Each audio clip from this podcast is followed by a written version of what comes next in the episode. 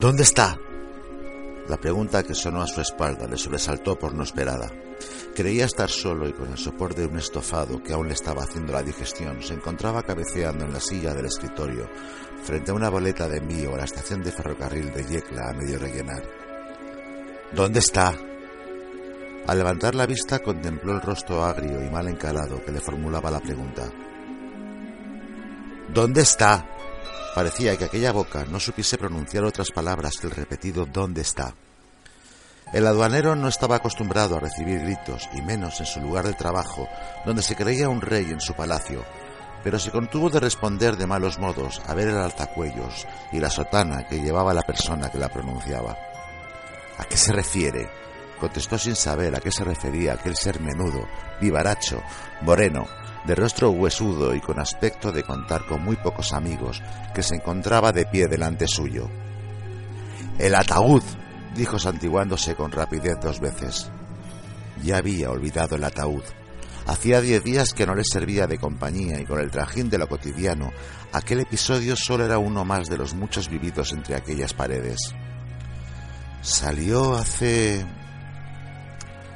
hace una semana. Dijo una semana sin pensar, como podía haber dicho quince días o dieciocho. Para... no recordaba la ciudad. ¿Hacia? preguntó aún más fuerte que el dónde está. Hacia el norte, fue su contestación para terminar con la conversación. Por el amor de Dios, sea más preciso, es de vital importancia. Terminada la frase y sin motivo aparente, le agarró de la solapas tarandeándolo hacia adelante y hacia atrás con esa fuerza que demuestra el clero cuando no están conformes con las respuestas. ¿A qué ciudad? Hacia... hacia... hacia... No acertaba con el lugar al que lo había enviado y ni aunque se presentase Torquemada lo recordaría. ¿A qué ciudad? insistió. Ah, seguía sin recordar. Alma de Dios, concéntrese y haga memoria. Es importante. Muchas vidas dependen de ello, dijo de un modo que llegó a asustarle. El aduanero comenzó a dar vueltas por el almacén, pensando que igual que se movían sus piernas, se movería su cerebro. Se paraba unos segundos, pensaba, y al no encontrar la solución volvía a circular. La bañeza, dijo creyendo haber resuelto el problema. ¿La bañeza? Interrogó. No, no, no era la bañeza, y volvía a dar vueltas como un burro en una noria. En algún lugar debe tenerlo anotado. ¡Búsquelo! Fue la única ayuda que recibió. Medio asustado y medio intrigado, recordó que en algún sitio de la mesa debían dar la carta en que se lo reclamaron y que todavía no había llegado a archivar. Empezó a remover los papeles que reposaban sobre el escritorio. Pasaba los papeles despacio, con cuidado, casi acariciándolos, para no desordenarlos, para no colocar el 20 de abril entre el 19 y el 21 de julio, al verlo tan parsimonioso, el cura se lanzó como un felino sobre la mesa con el propósito de colaborar, removiendo todo lo que se cruzaba en sus dedos. Era un tornado que dejaba a su paso destrucción y anarquía. El tampón y la estilográfica fueron a parar al suelo. Un par de sellos de caucho, el de urgente y el de recibido, perdieron la verticalidad. De una manera frenética transportaba los documentos de un extremo al otro de la mesa, mezclando las salidas para Lorca con las entradas de Mazarrón y los bultos en dirección a Alcantarilla, los hermanó con los de Totana y Águilas, creando en ese vendaval un auténtico pandemonium que costaría mucho tiempo volver a poner en orden. No, no toque nada. Por favor, no se mueva de la silla. Si está quieto, costará menos localizarlo, suplicaba para que el desaguisado fuera el menor posible. El cura estaba poseído. Sus movimientos recordaron al aduanero el de los actores de teatro que por fiestas representaban las funciones en el teatro circo. Miraba un albarán con los ojos muy abiertos y después de comprobar la poca utilidad que aportaba para su investigación, lo arrojaba con desdén al suelo. No revuelva más la mesa, le llamó la atención al ver el desbarajuste que estaba ocasionando. Por fin, consiguió encontrar el documento de la partida bajo el clavo que servía para colocar las facturas de aportes debidos resopló. Por fin terminaba el martirio que estaba padeciendo. Sin dejar que el cura se la quitase de la mano, se dispuso a leerla en voz alta. La Coruña. Partió hacia La Coruña. ¿Qué ruta ha seguido? ¿Qué paradas intermedias tiene? Era como si la respuesta no le hubiera servido de gran ayuda. Varias. ¿Qué paradas? insistió, volviendo a agarrarle de las solapas, convirtiendo al aduanero en un pelele. Alama de Murcia, Almería, Toledo, Santillana del Mar, Comillas y La Coruña. A cada meneo le salió una población de la boca. El cura le arrancó la relación de las manos, la leyó tembloroso para cerciorarse que ponía esas poblaciones, y cuando confirmó que el aduanero no mentía, solo acertó a proferir Dios, ha sido él. El cura se puso a llorar con las manos tapándose el rostro, gimoteando sin dejar de repetir Dios, ha sido él. Dios, ha sido él. El aduanero, que no sabía la razón por la cual venían esos lamentos, permaneció callado mirándolo sin saber si debía hablar o callar. Lo único que consideró oportuno fue conducirle a una silla que servía para que reposase una jofaina, que era usada para lavarse las manos, y aprovechar esos instantes para recuperar la ya famosa lista de poblaciones. Siéntese, le rogó al verlo tan desfallecido. Le ayudó a tomar asiento, depositándolo con cuidado a la manera en que se sienta a los enfermos o a los ancianos. Dios, ha sido él. Nada conseguía apartar de su boca esa frase, ni de pie, ni sentado. El aduanero, sin otro recurso a mano, dio un grito reclamando la presencia de uno de los mozos, que no tardó en personarse, asustado por el berrido. Vete a la taberna y trae una copa de anís, dijo al tiempo que consolaba al cura, que se deshacía en lágrimas. Tenga entereza. Dios, ha sido él resonó por enésima vez. Padre, Padre. Decía Padre repetidamente, porque no sabía ni cómo empezar ni cómo acabar la frase. Padre, tenga entereza. Y esas palabras, en lugar de consolarlo, le hicieron llorar con más intensidad.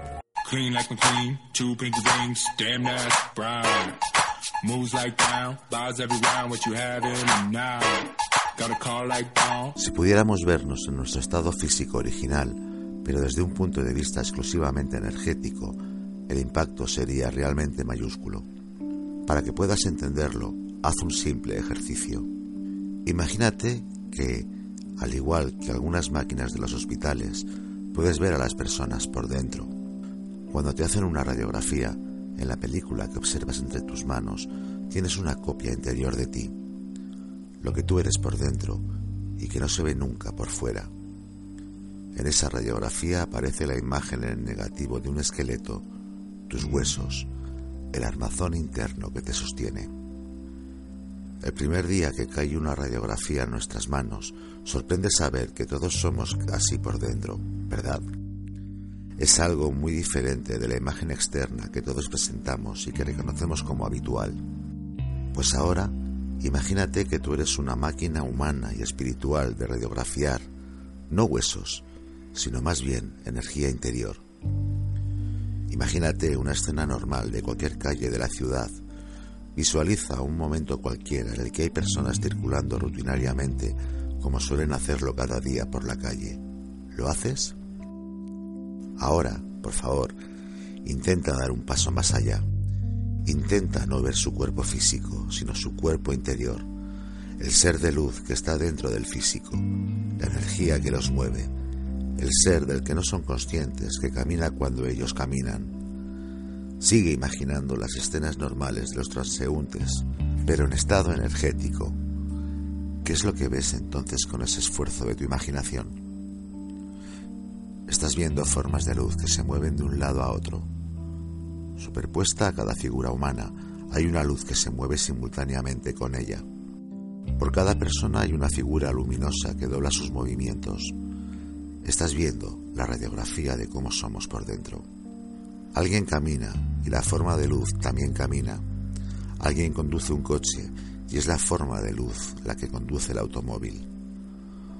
Una mujer con dos niños va al colegio y tú ves ahora con tu intención tres bolas de energía que flotan juntas hasta la escuela. Esto es lo que nos perdemos cuando no tenemos conciencia de la realidad. Solo percibimos una pequeña parte de ese pequeño conjunto de aspectos que somos. Miles de almas, sin conciencia, deambulan cada día en tu ciudad, perdidas entre el grisáceo asfalto urbano. Millones de seres que no recuerdan quiénes son, vagan por todas las ciudades y en todos los pueblos de la faz del mundo. Millones de núcleos de energía se mueven por la Tierra, creyendo que solo son lo que ven a través de sus ojos. Su conciencia y su atención dirigida por el muñeco humano que es en su máscara exterior, solo ve materia, así que trabajan, viven y mueren con la materia. Son luces que caminan sin saber cuál es su origen ni a dónde van. Hacen cosas porque las han aprendido, pero no tienen claro por qué ni para qué, y grandes contradicciones internas pelean dentro de sus mentes, con opiniones distintas sobre ellos mismos y el mundo que les rodea. Todo el mundo tiene su lucha interna, reconocida o no. Los humanos quieren hacer una cosa, pero sus malos hábitos les hacen hacer otra.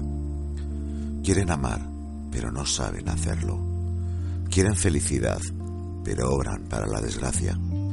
Quieren tener salud, pero crean costumbres y hábitos nocivos en sus vidas que hace que la estropeen y la terminen perdiendo de forma irremediable. Quieren respetarse en el núcleo de sus familias, pero guerrean entre ellos en el corazón del hogar familiar. Quieren decir la verdad, pero mienten constantemente. A nuestro personaje humano nadie le ha enseñado a tomar conciencia de sí mismo. Reconocer la máscara del personaje significa la oportunidad de apartarla para ver lo que realmente tenemos dentro, lo que somos y aspiramos a ser. Deseamos sentir otra realidad llena de vida y alegría. Necesitamos reconocer nuestras contradicciones. Necesitamos sentir que siempre somos coherentes con nosotros mismos. Necesitamos reconocer quiénes somos en realidad. Necesitamos poder expresar muchas cosas que nos harían felices tanto a nosotros como a los demás.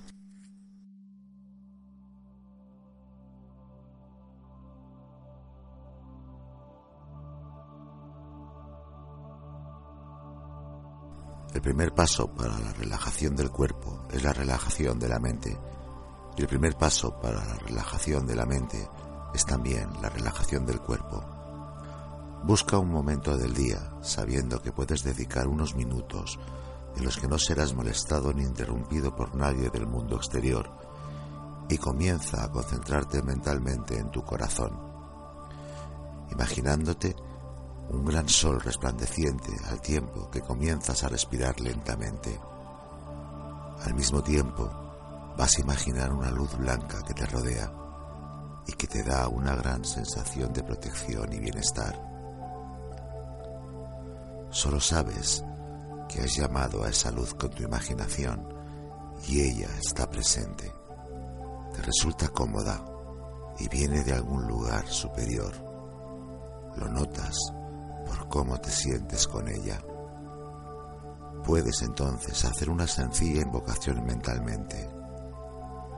Yo acepto que formo parte de la luz. Yo vivo en la luz y me gustaría servir a la luz.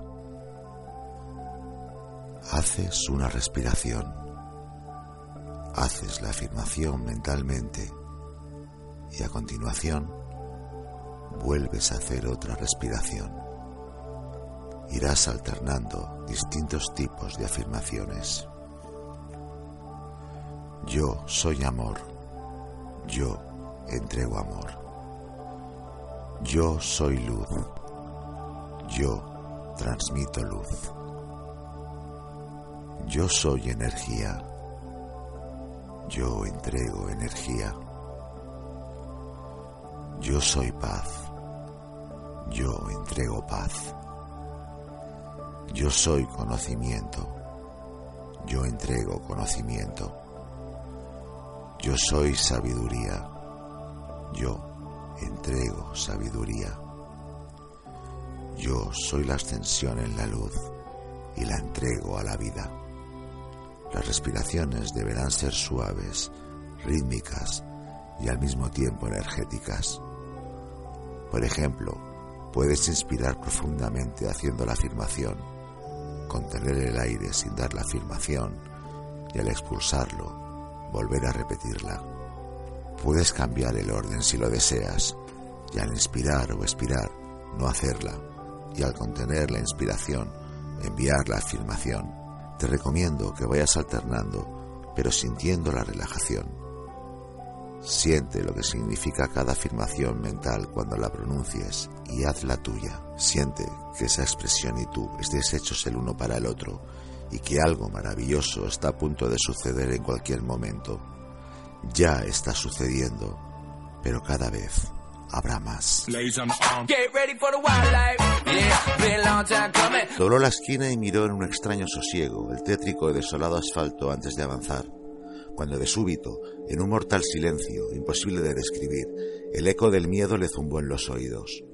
A su espalda, a escasos centímetros de su cuerpo, el aullar de unos neumáticos seguido del rugido de un motor la paralizó por completo.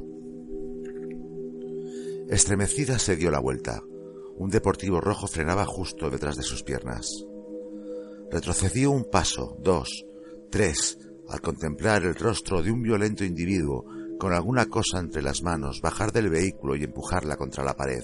Sin escapatoria, aterrada lo miró petrificada a los ojos, al unísono de sentir sus dedos agarrándola del cuello, sus lascivas pupilas recorrer su cuerpo en un perverso deseo, su voz en un acentuado tono pedante decir su nombre. Elda, si chillas te mato. ¿Me has entendido? Acto seguido, en una desmedida agresividad se abalanzó hacia adelante y le estampó la palma de la mano extendida sobre su lívida cara. Presionó con fuerza su nariz y la obligó, entre escasos gemidos y patadas en el aire, a inhalar el fuerte aroma cloroformo impregnado en el pañuelo oculto en sus dedos. En cuestión de segundos rendida a sus sentidos, embotados, impotente, sacudió varias veces la cabeza sin fuerza de voluntad. El mundo empezó a dar vueltas sobre sí misma. Perdió sus facultades mentales, cerró los ojos y se desvaneció. Lo recordaba todo a la perfección mientras percibía a ese alguien de arriba abajo, sin dejar de apuntar la luz sobre las pequeñas hendiduras de la caja. Sus movimientos, bordear el perimetral de la zanja excavada y regresar de nuevo a su misma posición. Dios mío, era su única salvación, y solo podía chillar y chillar con todas sus fuerzas. Su desespero sus inconfundibles rugidos de auxilio retumbaban sobre ella misma entre las oscuras tétricas paredes. ¡Socorro! ¡Socorro! ¡Por favor! ¡Socorro! Pero pasados unos eternos y largos minutos, crueles, una estela de irremediable paciencia consumida taladraba sus ilusiones. Odiaba el macabro silencio, su falta de respuesta. ¿Qué diablos pasaba? ¿Por qué no le contestaba? Su desesperada situación sucumbía al pánico. ¿Por qué todavía no hacía nada ese cabrón? No, no, no. Por supuesto, debía estar buscando la forma de sacarla de allí. Solo podía ser la razón ante su negativa de hablar, su extraña reacción. Sabía que seguía allí, mudo, sin mediar palabra, contemplándola, Olía su apestoso alcohol barato mezclado con tabaco quemado, ropa mugrienta, rancio aliento.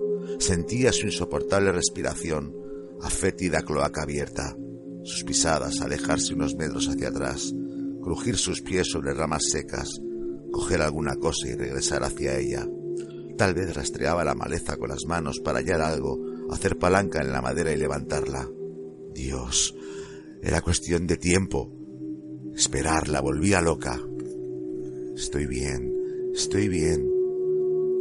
Se recorrió los labios con la lengua y repitió una y otra vez en susurros a sí misma su optimismo, a pesar de seguir todavía inexorablemente encerrada. Estoy bien y, y muy pronto saldré. Empapada de una humedad caliente y sofocada, el aire empezaba a ser escaso, provocándole pequeñas sacudidas de debilidad. Después de la interminable paciencia transcurrida, no entendía su fría impasibilidad, su indiferencia. A esas alturas quien fuera había tenido tiempo suficiente para encontrar un trozo de leña, hacer un punto de apoyo sobre la tapa, impulsarla hacia adelante y sacarla de una puta vez. Joder, joder, joder. Cada gota de sudor pegada a su piel era peor que la anterior, y en esos momentos su mohosa ropa adherida al cuerpo por culpa de su falta de respuesta se convertía en la más horrible de las incertidumbres. Le gritó histérica, fuera de sí, trastornada. Maldita sea, ¿quién eres? ¿Por qué no me contestas? Sé que estás ahí, ¿me has oído? Lo sé, aunque no quieras contestarme. Maldita sea, joder. Sácame de aquí. Con las pupilas dilatadas, llenas de odio, chillaba enloquecida mientras le oía respirar. Necesito que me ayudes de una puta vez. Ayúdame, joder. Sus palabras en el interior de la caja explotaban en el pánico a morir, igual que un proyectil dentro de su cabeza. Cada décima de segundo apagaba su euforia de salir. Estaba segura que el individuo carente de cara seguía inmóvil. Maldito cabrón. Sácame de aquí. Sácame de aquí, joder. Joder. Tenía los pómulos hinchados de resentimiento, las mandíbulas del rostro desencajadas, su estómago apretado en un nudo de hierro. A cada décima de segundo ese bastardo le robaba el aliento y no podía hacer nada. En medio de su perdido desvarío empezó a escuchar su frenética risa, implacable, taladrándole los tímpanos en el negro podrido agujero. Sus perturbadas sospechas tomaban conciencia con cada lúgubre carcajada, carcomiéndola por dentro como apoteósico final, en una monstruosa sombra dibujada en su aplastante sonrisa sádica. Lo reconoció de inmediato. Ese hijo de puta disfrutaba de una erección. No era verdad. No, no, no, no. No era verdad. Old school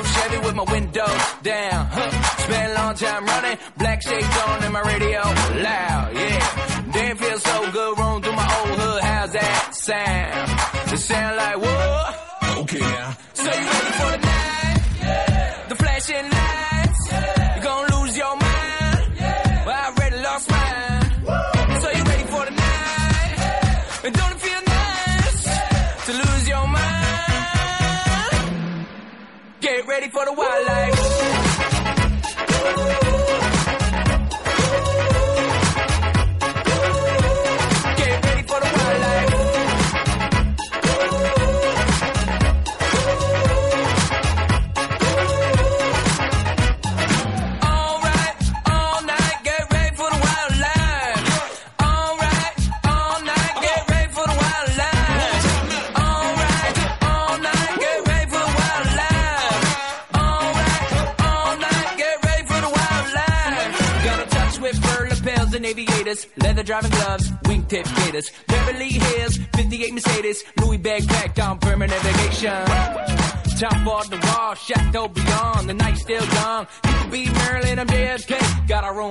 On Pacific Way.